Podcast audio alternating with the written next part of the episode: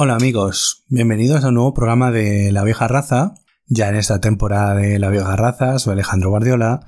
Podéis seguirme en mis redes, tanto en Facebook como en Instagram, que últimamente publico muchas cosas y muy interesantes. ¿De qué vamos a hablar hoy en La Vieja Raza? Bueno, pues vamos a hablar eh, de uno de los libros que me he leído este verano. Se trata de la novela, no sé si decir de fantasía, porque tiene tantos elementos de, misterio, de thriller, eh, de ciencia ficción, de género negro, diría incluso. Gideon la novela. Es el primero de la trilogía eh, La tumba sellada, que está escrito por la autora Tamsin Muir, eh, una autora eh, neozelandesa. Esta es su primera novela, que la verdad es un poco alucinante porque la verdad es que me ha gustado mucho. O sea, ya os digo, la impresión principal me parece muy entretenida y que una autora con su primera novela llegue al nivel que demuestra en este libro me parece realmente eh, fascinante. Pero mm, no corramos, no nos apresuremos, vamos a entrar un poco a ver de qué trata la obra, quién es la autora, por qué es importante, cómo nos llega a España. Está publicada por el sello Nova de ciencia ficción, que antes pertenecía a Ediciones B, ahora Penguin. Eh, ya sabéis que Penguin ya eh, no hay más editoriales que, pueda comprarse, así que eh, tenemos Nova como sello especializado de Penguin en fantasía y ciencia ficción. Nova es el sello que también publica, por ejemplo, a Brandon Sanderson en España, a Zixi Liu, a... ¿a quién más publican? Bueno, a todos los todos los grandes de fantasía y de ciencia ficción de los últimos tiempos, pues los está publicando eh, Nova. A Steve Erickson recuperando la, edición de la saga de Mala de la fechoría de ideas. Eh, bueno, la portada la verdad es que me gusta bastante. Vamos a ver quién es el autor o la autora de la portada. Jamie Stafford Hill y es la cubierta original en, en Estados Unidos e Inglaterra la publica Thor. Thor es un sello, una editorial especializada en género fantástico. Así que la edición española cuenta con las portadas originales de la edición eh, de los Estados Unidos. ¿Y cómo me llega a mi de la novena de Tansin Muir? Pues eh, la había visto como novedad en el canal de Un libro con barba de Alberto Plume de Librería Ciberdar, que ya sabéis que suelo pedirle eh, los libros y bueno, pues me llamó la atención como, bueno, pues la típica novedad que saca Nova que parece que puede tener bastante repercusión, pero que luego a lo mejor pues no, no es tanto. Además lo sacan en tapadura, cosa que indica que confían bastante en, el material.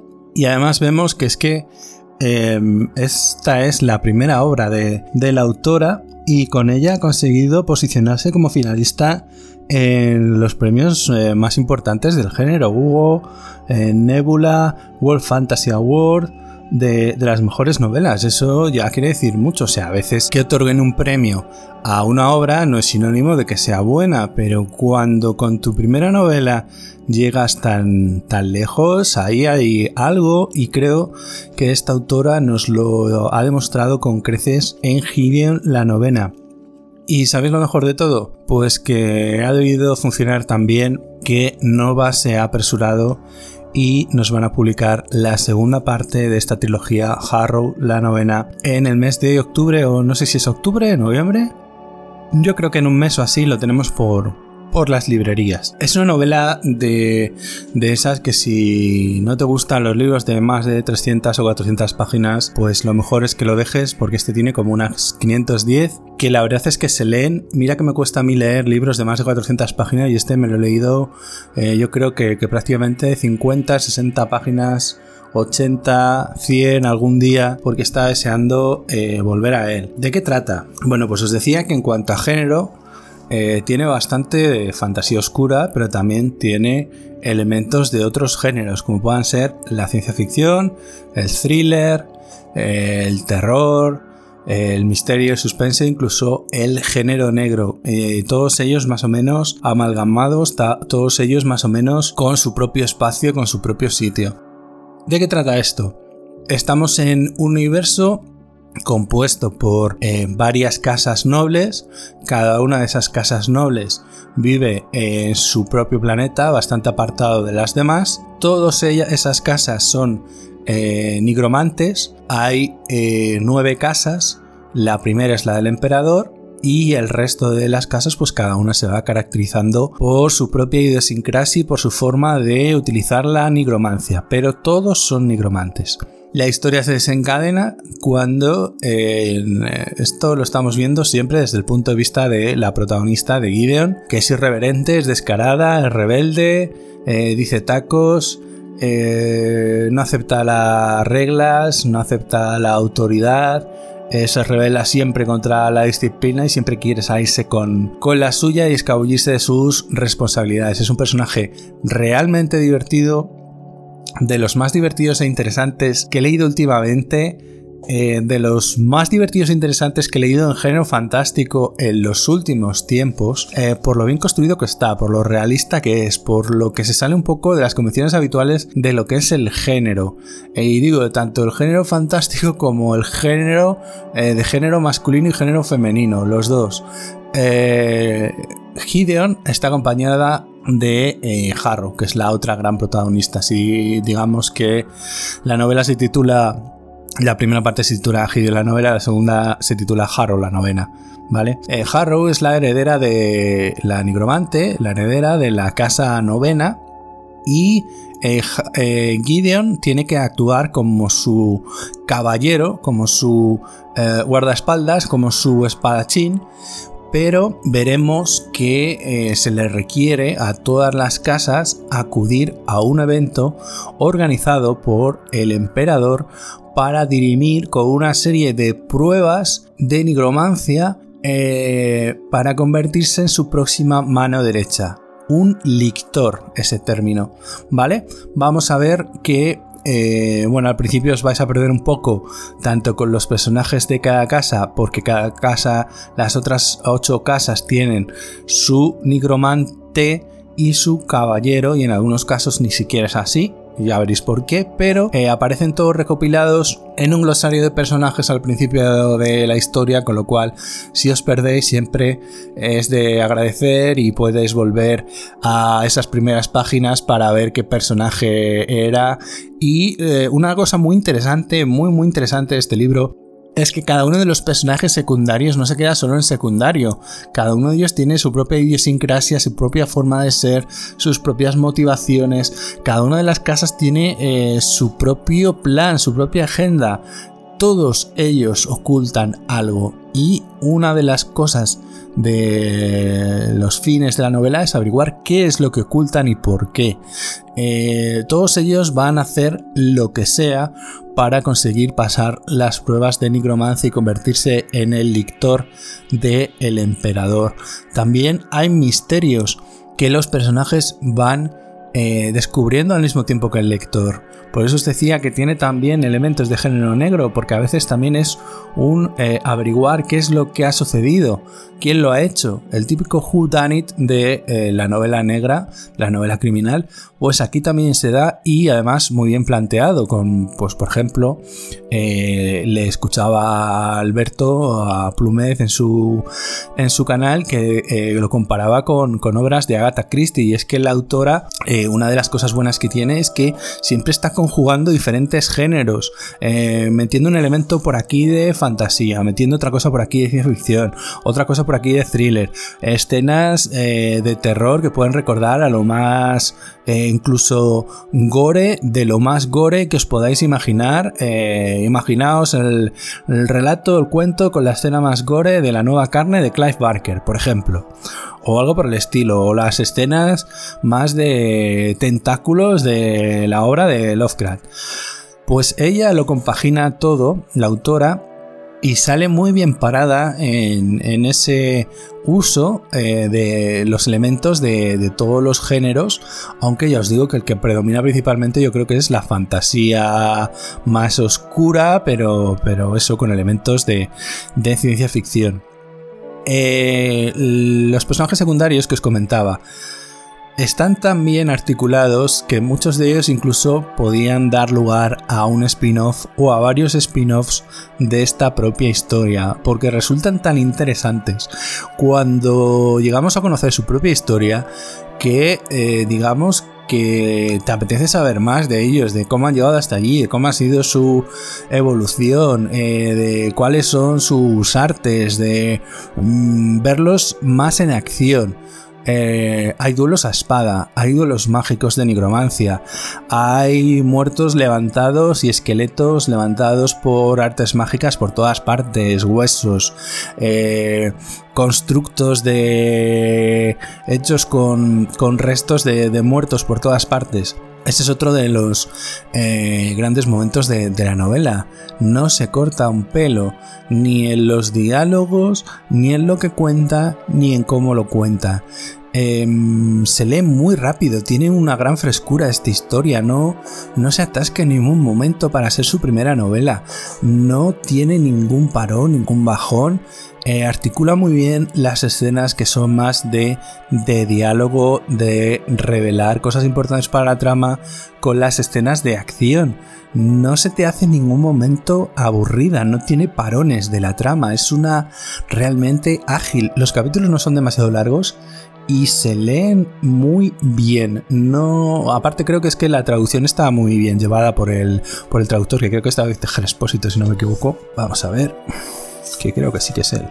Sí, efectivamente, el traductor es David Tejer Expósito, que además también está haciendo, trabajando para los libros de, de la línea de Gamón Fantasy, por lo menos el último, el de Plegar de la calle, lo hace él. Y tengo por aquí el de Reyes de la Tierra Salvaje, me parece que también lo traduce él. Vamos a confirmarlo rápidamente.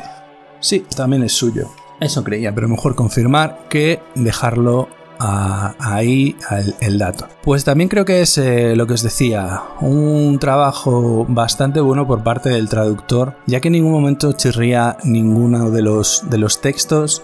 La lectura es muy, es muy fluida, es muy ágil, eh, no te deja en ningún momento con, con, el sabor de menudo rollo me está contando aquí. O sea, la, la historia, el mundo en el que, en el que ellos eh, se mueven, tanto Gideon como Harrow, tiene su propio lore, tiene su propio world building que te van contando a medida que avanza la historia. No te sueltan un infodump de eh, cómo se construyó ese mundo, quiénes son sus antepasados, eh, cómo funciona la magia. No vas a tener nada de eso.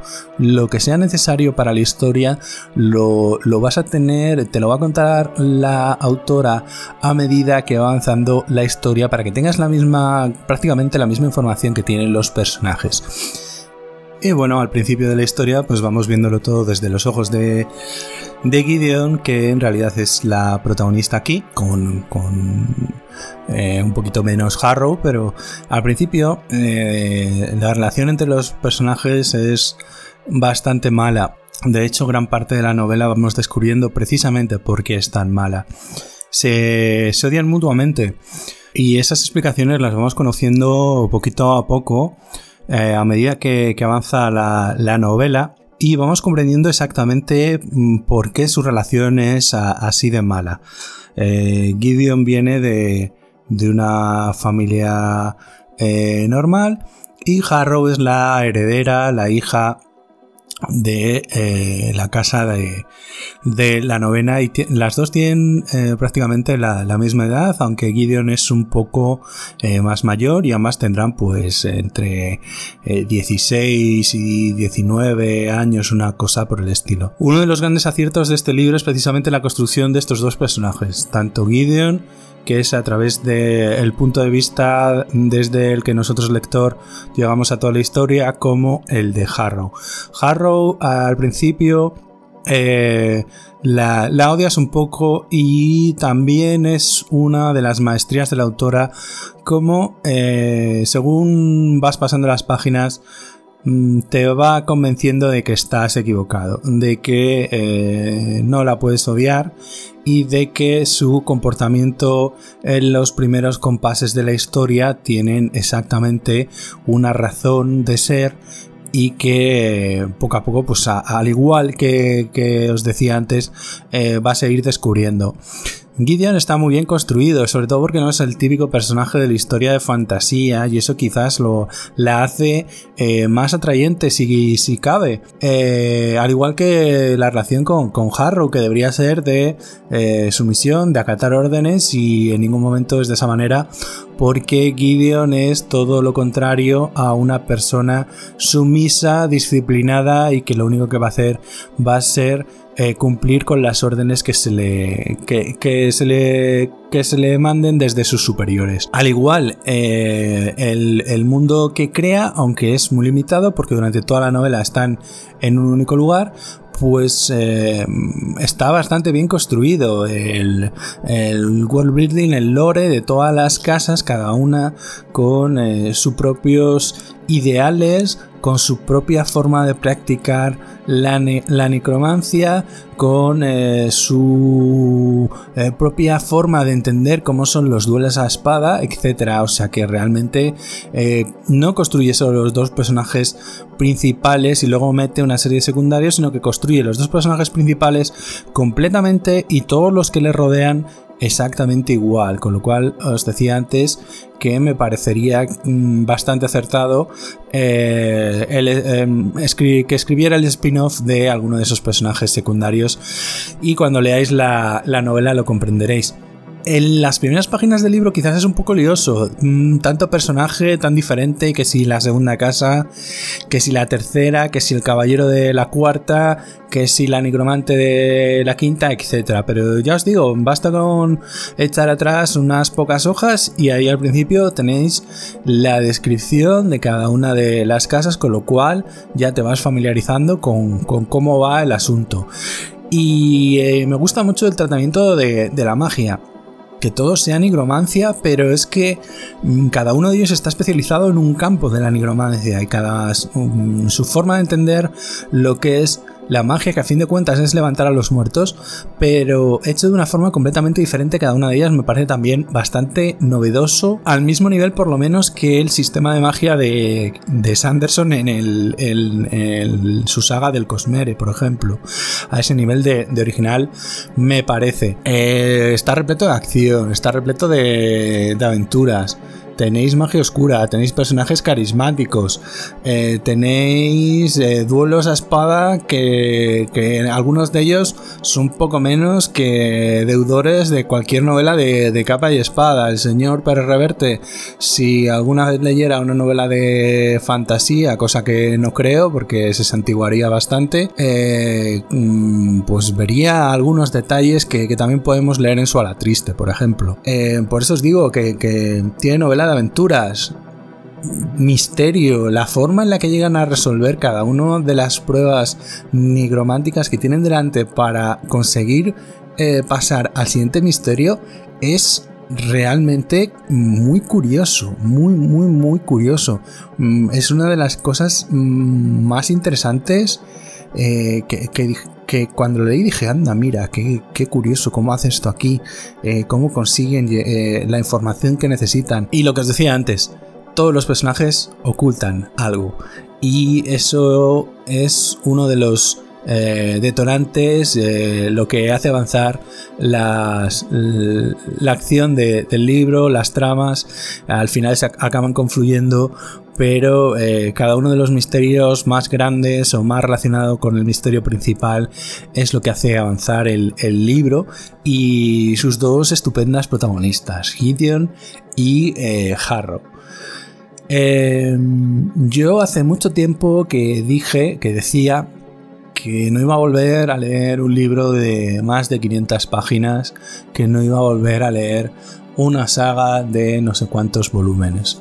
Y por suerte o por desgracia, eh, he vuelto a caer en eso eh, tan contento, por cierto, de, demostrarme lo equivocado que estaba, porque libros como este han conseguido que yo vuelva a estar enganchado en una novela de fantasía que además es una saga, una trilogía, o sea, no acaba aquí la historia, ya os aviso, o sea, la, la historia concluye el misterio que te cuentan en esta novela, pero la saga continúa en el siguiente volumen.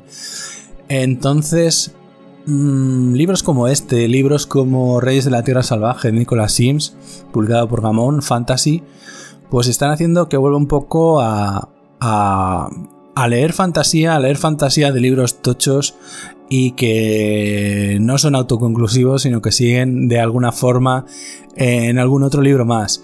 Y por suerte, y con lo fuerte que está apostando Gammon Fantasy precisamente por, por esto, creo que os lo comentaba en otro podcast, eh, tenemos libros por ahí de, de casi 600 páginas de fantasía y muy divertidos, muy entretenidos, con personajes carismáticos, de los que no les sobra ninguna página, de esos que estás leyendo y dices, uff, madre mía, eh, hace 100 páginas que habría acabado yo ya el libro y cosas así, pues no, Gideon se lee muy bien, no le sobra absolutamente nada, es una lectura muy ágil, muy entretenida, muy divertida, los dos personajes me han encantado y estoy esperando a leer el siguiente que ya os digo va a salir publicado en Nova en el mes de octubre, eso indica el éxito que ha tenido, que ha debido ser uno de los pelotazos en cuanto a género fantástico de, la temporada y bueno, pues venía refrendado por esos finalistas de, premios de la autora, pero como siempre, pues eh, todas esas nominaciones, todos esos premios conseguidos en el mundo anglosajón, pues los cogemos aquí siempre con pinzas, pero en este caso la verdad es que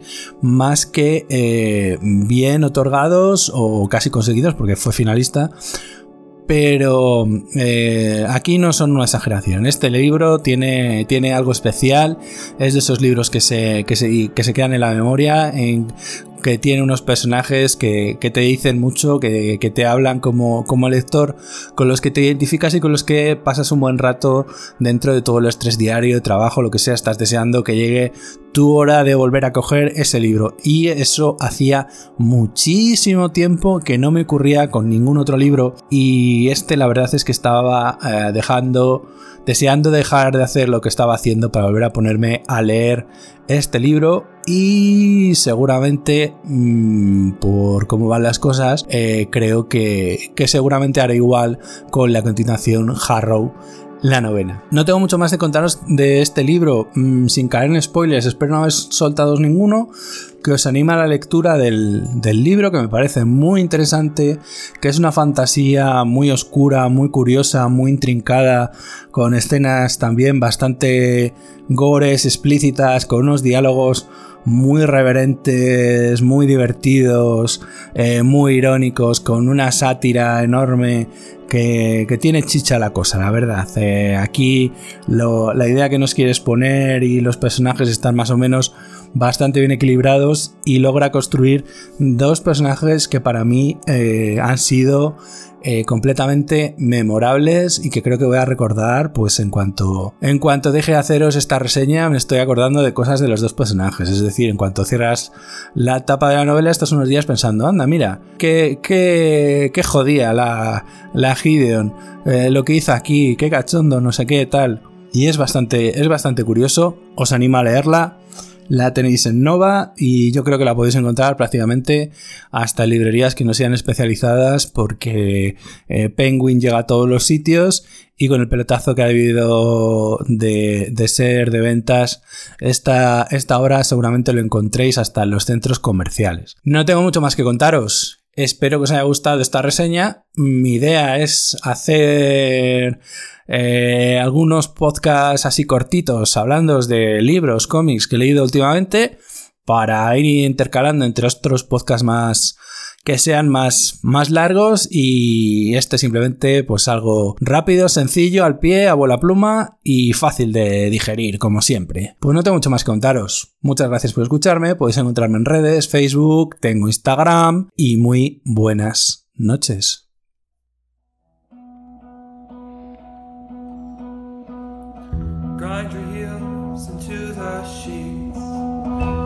Your teeth, and get some sleep this evening. Counting sheep, restless